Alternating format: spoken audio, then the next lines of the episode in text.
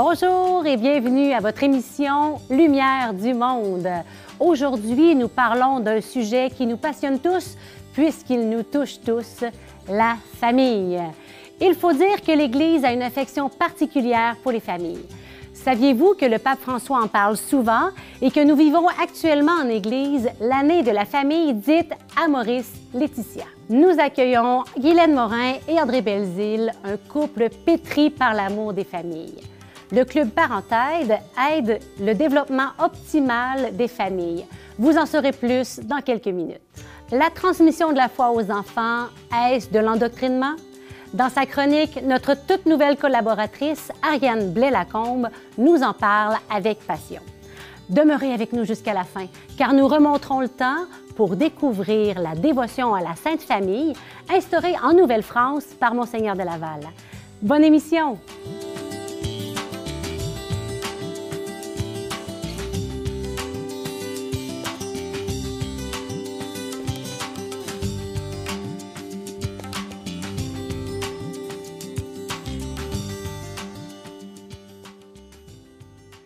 Guylaine et André sont mariés depuis 36 ans. Ensemble, ils ont trois enfants qui sont maintenant adultes et ils sont aussi les heureux grands-parents de trois petits-enfants.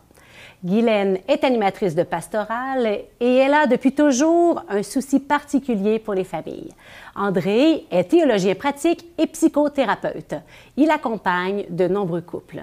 Ils ont été membres du Conseil pontifical durant de nombreuses années. Je suis persuadée qu'ils sont une petite mine d'or au sujet des familles et de leur réalité. Bonjour Guylaine, bonjour, André. Bonjour. Merci d'être avec nous ce matin. Alors, la famille, la famille. Si je vous demandais de me décrire la famille en quelques mots, qu'est-ce que vous me diriez? Bien, la famille d'aujourd'hui est complètement différente de la mienne de mon enfance parce que euh, nos mamans étaient à la maison et les papas étaient pourvoyeurs. Depuis les années 80 à peu près, la femme est, est allée sur le marché du travail. Donc, il y a eu comme une réorganisation dans la vie de couple, dans la vie de famille. C'est comme depuis ce temps-là, on dirait que les couples, euh, les familles se cherchent, se cherchent à, cherchent à se définir comme famille. Donc, la famille est un petit peu, euh, elle est différente. On est beaucoup plus dans l'individualisme le bonheur individuel et non le bonheur collectif, le bonheur de, conjugal ou le bonheur familial avec les enfants. Donc, c'est assez différent. Et si on regarde aussi aujourd'hui, euh, les parents qui ont 65 ans et moins, souvent, ils ne faisaient pas baptiser leurs enfants et ont commencé à dire, ben mes enfants, ils demanderont s'ils veulent être baptisés. on entend ça, hein? Souvent. et qui fait qu'aujourd'hui, ils ont 35, 40 ans, alors on va, on va les appeler les parents sans religion. Mm-hmm. Parce qu'ils ne sont plus catholiques, considérant qu'ils n'ont pas été baptisés. À leur tour, ben, ils ne demandent pas le baptême de leur enfant parce que ça ne fait pas partie de leur histoire. Tout à fait. Donc, euh, on est dans un, un, autre monde que nos églises sont un peu vides, mais c'est peut-être un petit peu à cause de ça. Et on sait que bon, le pape François, le pape Jean-Paul II et le Benoît XVI ont beaucoup insisté sur la famille. Mhm, mhm. Puis quand on parle de pastoral familial, on pense souvent parents avec des petits-enfants. Des tout petits, là. C'est pour les petits. Oui, la famille, c'est des, des, jeunes familles. Mais en réalité, euh, l'éducateur, c'est pas ça qu'il dit. L'Église, c'est pas ça qu'elle dit. La famille, là, c'est tout le monde. On est tous enfants de quelqu'un. Hein? On, fait partie d'une grande famille. Donc, cette philosophie-là, cette mm-hmm. manière de voir vient changer un peu notre euh, manière de voir la réalité des familles aujourd'hui. Donc, c'est des 0 à 100 ans. Mm-hmm. C'est la parenté, hein? C'est la parenté. Euh, même si une religieuse, un prêtre, ils sont membres d'une famille. Mm-hmm. Donc, s'occuper de la famille, aujourd'hui, dans sa réalité, c'est de s'occuper de tout le monde, de ne pas en oublier. Et justement, pourquoi l'Église parle de la famille comme d'une famille domestique, d'une Église domestique? Hein? C'est une expression qu'on entend parfois dans le domaine euh, catholique. Mais surtout, qu'est-ce que ça veut dire, hein? une petite Église domestique, la famille? Oui, c'est vrai. Et d'ailleurs, euh, c'est euh, Jean 23 qui parlait de famille de famille. Famille de famille. Oui, la paroisse, ou l'Église, c'est une famille de familles. Ok, oui. Donc, l'importance de la famille, Benoît XVI en a rajouté. Puis, on peut ajouter que c'est dans ce lieu-là que se fait l'expérience la plus profonde où on est aimé quelque part. Mhm. Quand Dieu dit je t'aime, mais c'est là, au fin fond de notre famille, au plus près, dans la proximité, que on fait l'expérience, ou du moins que l'enfant, le jeune enfant, fait l'expérience que c'est bon d'être aimé. Aimer, ça se fait plus tard, mais c'est là que ça se fait. Être aimé, et, et ça, ça se fait avant tout en famille. C'est là que ça se passe. Donc, le Christ lui-même a vécu dans une famille, Mhm. et la première expérience religieuse se fait en famille, une expérience de proximité. C'est pour ça que il est toujours, on doit toujours tenir compte des réalités de ce que c'est que la vraie famille. Donc là-dedans, il y a des souffrances, il y a des joies, il y a des pardons, des déceptions, des frustrations, des élans, des espérances. Et c'est ça, tenir compte de la famille. Et c'est ça que c'est domestique, dans le sens que ça se vit là, ça se vit dans une proximité. Avant d'aller dans le monde, c'est là que ça se vit avant tout. Une église vraiment domestique. Donc, le- les parents, la famille comme lieu pour découvrir l'amour de Dieu concrètement. Découvrir et faire l'expérience de. Mhm. Ah, c'est Oui. beau. Et justement, parlant d'expérience, quelle est ou devrait être la place des familles dans notre, notre Église actuellement, à votre avis? Bien, les familles, ils ont leur place. Mhm. Je ne parle pas des jeunes familles, hein, je parle de tout le monde.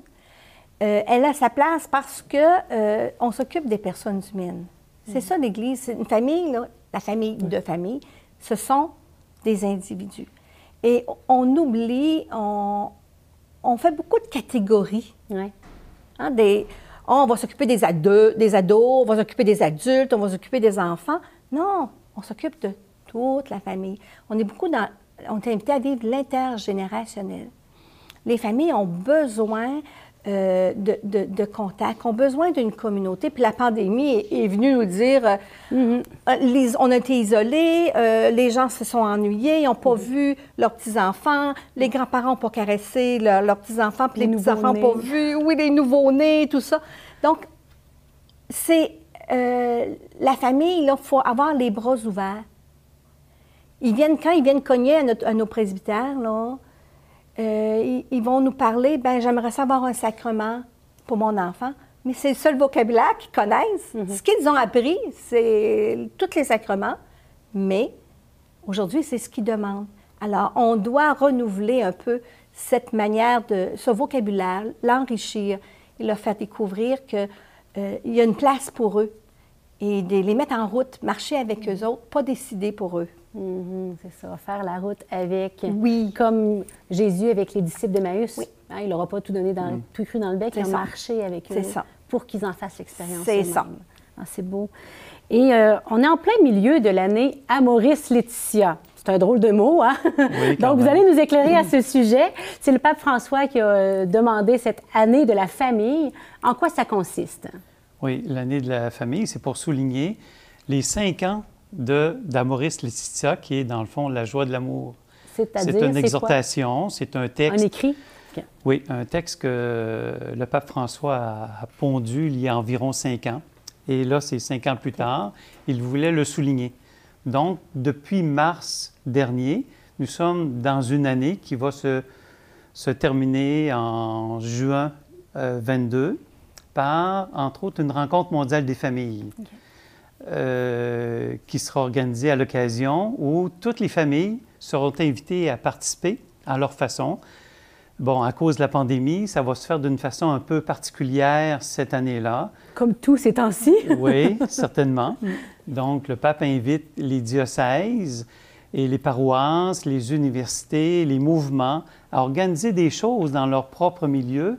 Et il va y avoir euh, un échange par Internet ces journées-là, où on sera en contact avec diverses cultures dans le monde, divers chants dans le monde. euh, donc, il y a un trois jours fort particulier où le pape sera présent dans diverses activités à ce moment-là. On n'entend pas souvent ça à la rencontre mondiale des familles. Ça fait plusieurs années que ça existe, euh, cette... euh, C'est la dixième, cette année, donc aux trois ans. C'est une formule style JMJ. Pour les donc familles. un colloque et un trois jours avec le pape. Et euh, on parle de famille. Euh, vous avez parlé de la paroisse, euh, l'Église comme une famille de famille. Oui. Concrètement, là, comment est-ce qu'on peut vivre une Église plus familiale? Quelques pistes. Oui, euh, ben, ouvrir les portes. Avoir une église joyeuse. Les gens ont besoin de ça. Disons que l'image de l'église, ces temps-ci, est un petit peu plus négative. Euh, c'est pas toujours euh, très drôle ce qu'on entend à la radio, à la, à la télévision, aux nouvelles. Mais les gens ont besoin d'une communauté. C'est là la pandémie est venue nous dire on s'ennuie.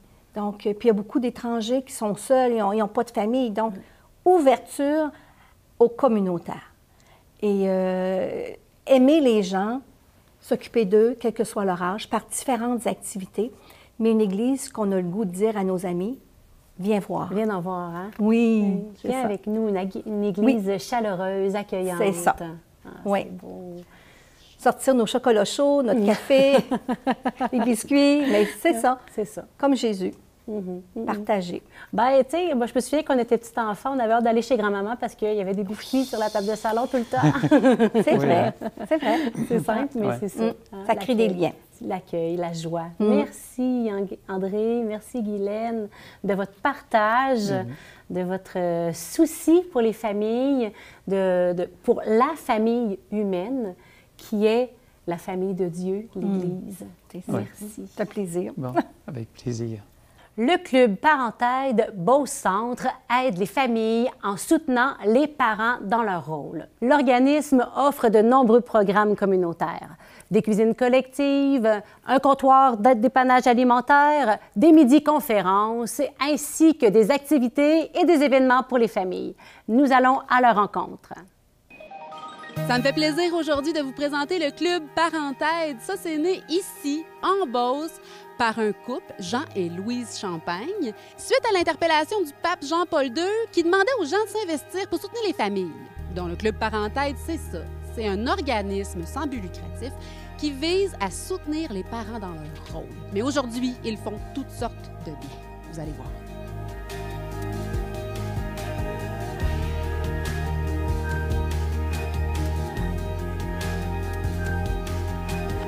Les gens du milieu nous disaient on a besoin d'espace pour se rencontrer, un milieu communautaire.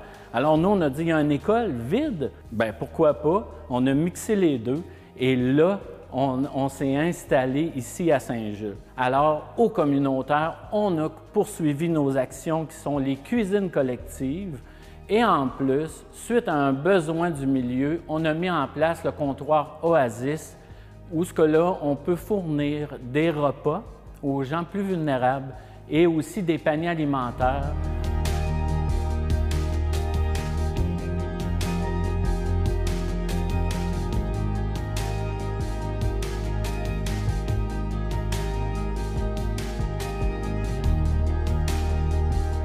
J'ai entendu dire que vous aviez vécu, euh, puis vous vivez encore, en fait, la pandémie un peu comme une opportunité, vous. Comment ça, comment ça se fait? Ça a été une des plus belles opportunités qu'on n'a pas eues parce que ça nous a permis de ramener aux vrais besoins essentiels, donc la nourriture, l'aide alimentaire, de rester actifs lorsque les gens ont eu le plus besoin de nous. Et c'est toute cette transformation-là avec les partenariats qu'on a fait euh, dans le but de vraiment pas laisser aller nos gens puis continuer de les supporter, continuer de rester proche des jeunes, proche du milieu scolaire, donc d'être actifs en pandémie. Et ça nous amène vers un futur qui est vraiment très prometteur pour l'organisme. En plus, on s'est euh, affilié avec la commission scolaire pour notre projet Jeunes Leaders. Et là, vraiment, euh, l'organisme a pris tout son sens. Les jeunes, maintenant, viennent vivre des journées ici où ils sont emmenés en nature pour réfléchir sur leur leadership, comment ils vont faire pour euh, atteindre le but puis le rêve.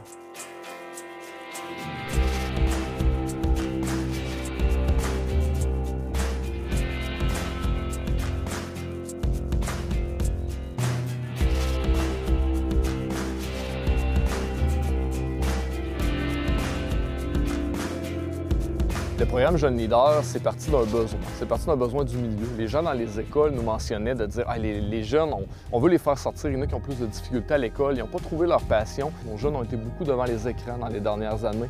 Et nous, c'est le contact avec la nature.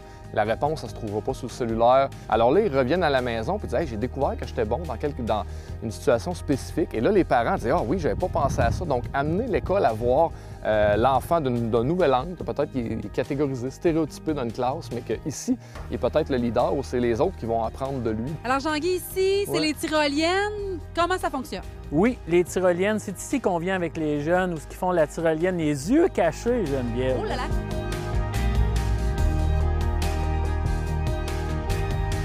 Par la suite, il est arrivé des projets en économie sociale pour nous aider à, remplir notre mission, à faire notre mission. Avant la pandémie, on accueillait plus de 5000 jeunes par année qui venaient ici au niveau des écoles de notre programme Jeunes Leaders, puis on veut doubler ça dans le futur. On accueillait plus de 20 000 visiteurs dans l'organisme, donc on vise également de doubler pour avoir peut-être 40 000 visiteurs qui vont venir vivre le site, vivre avec nous tout ce qu'on va pouvoir offrir, autant au niveau de la restauration, donc oui, resto-école, mais aussi au niveau de l'hébergement en nature, hébergement insolite où les gens vont pouvoir venir dormir, s'imprégner de la forêt.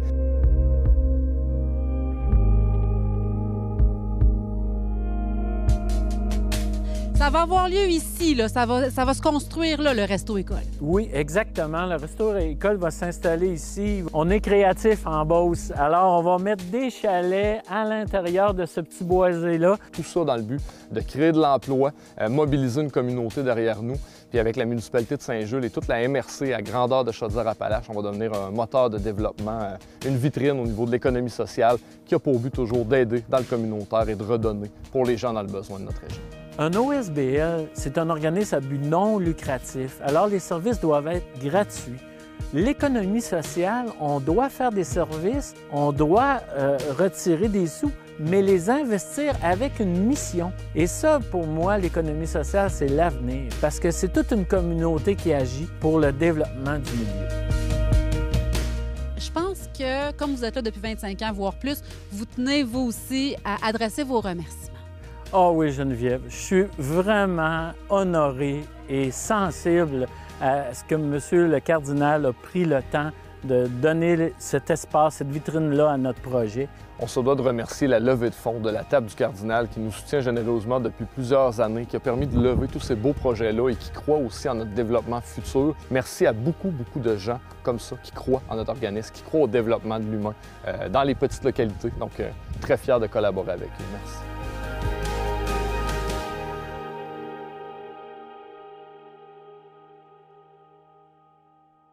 Quel organisme soutenant pour les familles. J'espère que tout comme moi, vous êtes heureux, heureuse d'avoir découvert ce club. Alors, c'est le temps de notre chronique. C'est toujours un moment agréable quand j'accueille une nouvelle chroniqueuse. Ariane Delacombe est une maman qui a choisi de mettre la foi au milieu de son projet familial. Nous l'accueillons à l'instant.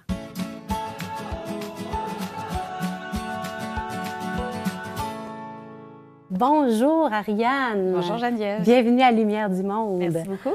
Alors, tu nous parles aujourd'hui de la transmission de la foi aux enfants dans la société actuelle. Oui, exactement. Donc, euh, la transmission de la foi aux enfants, c'est un sujet qui, qui m'interpelle beaucoup, qui me touche, auquel je réfléchis beaucoup ces, ces temps-ci parce que moi, je suis une maman de mhm. trois enfants. J'ai encore trois enfants qui sont jeunes. Tout petits, je pense. Tout hein? petits, oui. Donc, euh, la transmission de la foi, c'est un projet pour... Euh, les prochaines années. Donc, euh, ma chronique aujourd'hui, je viens vraiment pas me présenter comme une experte qui aurait trouvé euh, la solution, la clé, la clé du succès, parce qu'en fait, mon plus vieux, il a même pas encore cinq ans. Donc, euh, il est tout petit. on essaie de, leur transmettre la foi à nos trois enfants, mais on sent qu'il n'est pas encore tout à fait à un âge très conscient, apte à prendre des décisions. On voit qu'il reçoit quelque chose de ce qu'on lui enseigne. Mm-hmm mais euh, c'est pas encore quelque chose qui est complet vu qu'il n'est pas très mature. Hein. c'est un tout L'âge de raison, ça s'en vient, là. ça s'en vient, on se prépare. Mais donc, le fait que je transmette la foi à un enfant mm-hmm. qui n'est pas encore pleinement développé, ça m'a amené à me poser la question est-ce que c'est de l'endoctrinement, finalement, mm-hmm, vouloir mm-hmm. transmettre notre foi aux enfants? Parce que chez nous, les catholiques, on est quand même habitués. C'est une question qui se pose souvent. Euh, quand on vient à baptiser des enfants, puis dans l'Église catholique, c'est très commun de baptiser des bébés très petits. Historiquement, ça se faisait même euh, dès la naissance. Mhm, mhm. Déjà, chez d'autres franges euh, du christianisme, c'est quelque chose qui est fait plus avec les enfants, les adolescents, voire les adultes. C'est un discours aussi on est, auquel on est confronté avec euh, des gens qui ont une spiritualité un peu plus moins déterminés, disons, qui vont dire Ah, ben moi, j'ai mes croyances, j'ai ma spiritualité, mais je veux pas les imposer à mon enfant. C'est pas quelque chose que je veux transmettre parce que je veux qu'il soit pleinement libre de faire ses choix. Exactement, pour plus tard. Puis ça, en fait, c'est un discours qui est, qui est, très commun et qu'on retrouve dans beaucoup de choses parce que dans notre société, on ne peut pas ignorer que la liberté est vraiment une valeur fondamentale. On accorde tellement d'importance à la mm-hmm. liberté, à être libre. Puis ça, ça se décline sous toute forme, euh, toutes sortes de droits et libertés.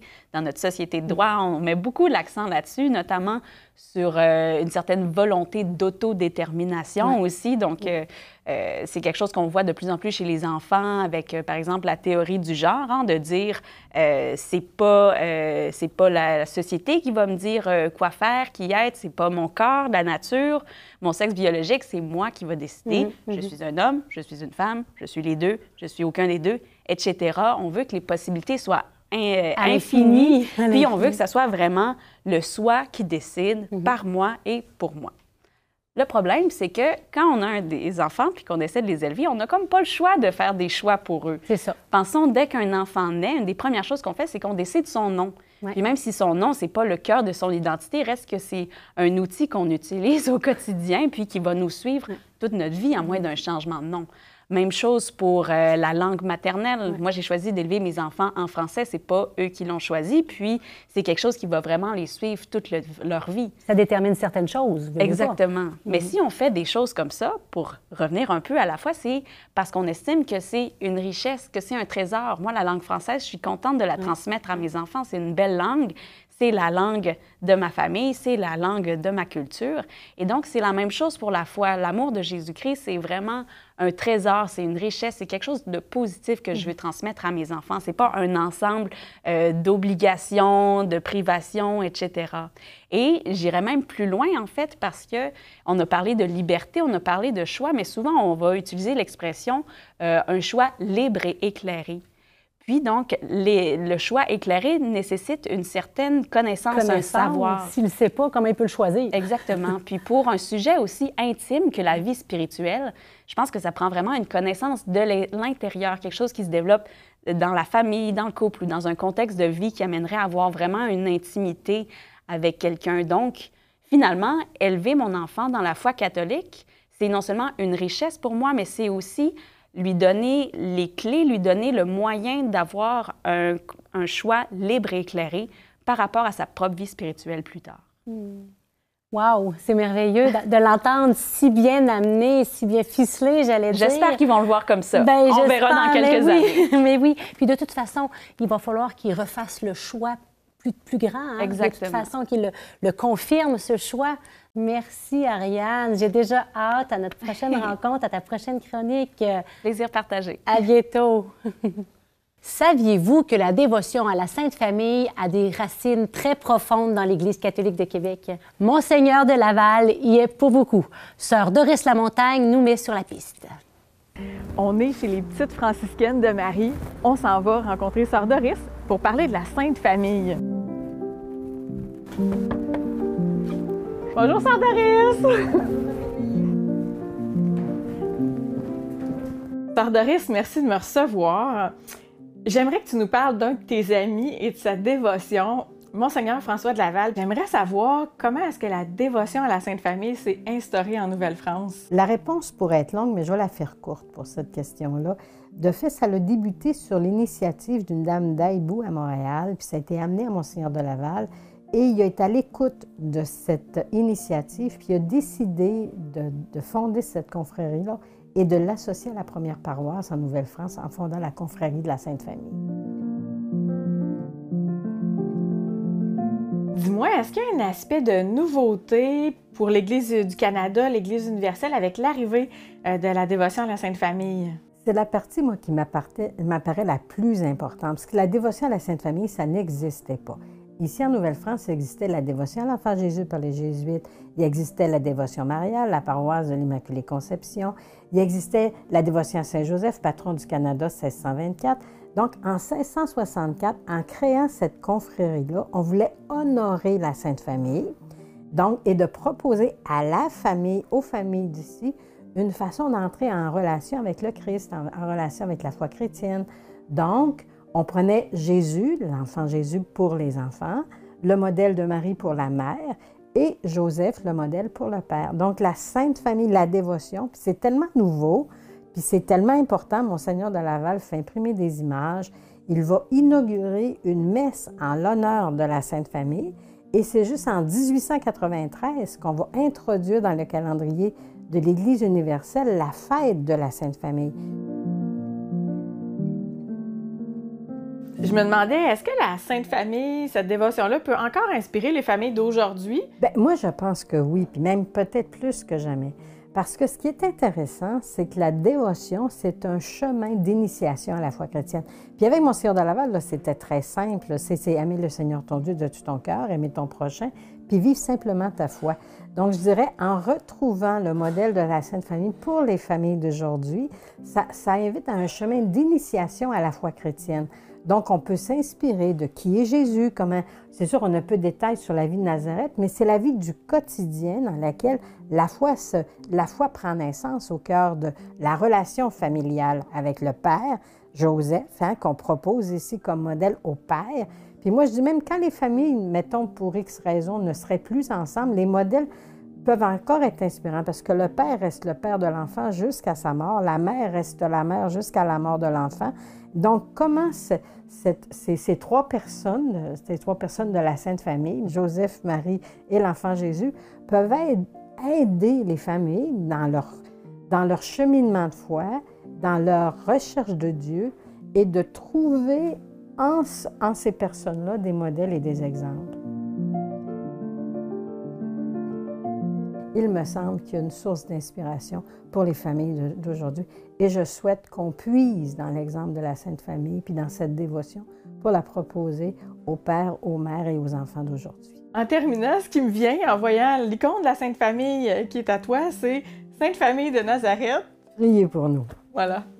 Merci. Amen. Merci à toi.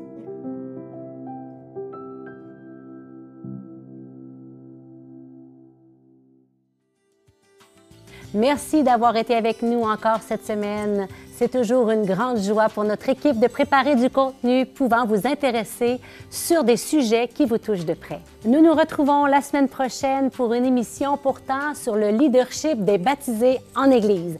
En effet, ils sont nombreux et nombreuses, ces chrétiens et chrétiennes qui prennent des responsabilités pour faire de notre Église un lieu vivant. C'est le moment où je vous dis à la semaine prochaine. Portez-vous bien.